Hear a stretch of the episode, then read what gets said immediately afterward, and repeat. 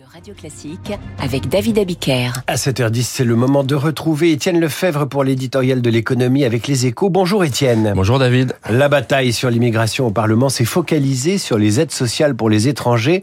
Quelles sont les règles aujourd'hui et qu'est-ce qui devrait changer? Alors il faut bien distinguer deux familles d'aides. Les prestations contributives dont on bénéficie parce qu'on cotise pour cela. C'est le cas pour les retraites ou l'assurance chômage.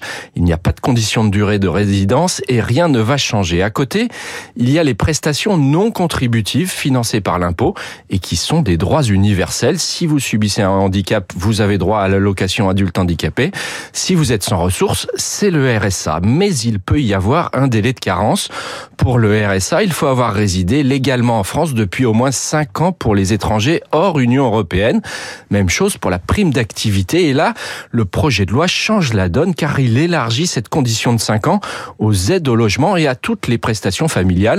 Le gouvernement a néanmoins obtenu que ce délai soit réduit pour les étrangers qui travaillent à 30 mois pour les allocations familiales et seulement 3 mois pour les APL. Alors, au-delà du, du vif débat politique sur la question de savoir si c'est justifié ou pas, est-ce que ces conditions sont juridiquement solides? C'est une bonne question, ce sera au Conseil constitutionnel de le dire et le pari du gouvernement c'est clairement qu'il y aura des censures.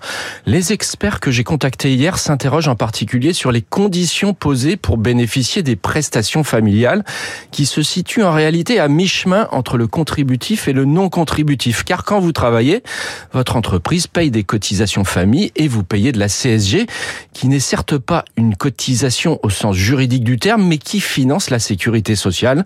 Peut-on dès lors priver quelqu'un qui paye la CSG d'allocation familiale pendant 30 mois?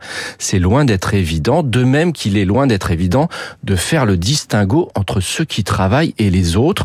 Autre question, le délai pour les APL est-il justifiable au regard du droit à un logement décent qui est un principe constitutionnel?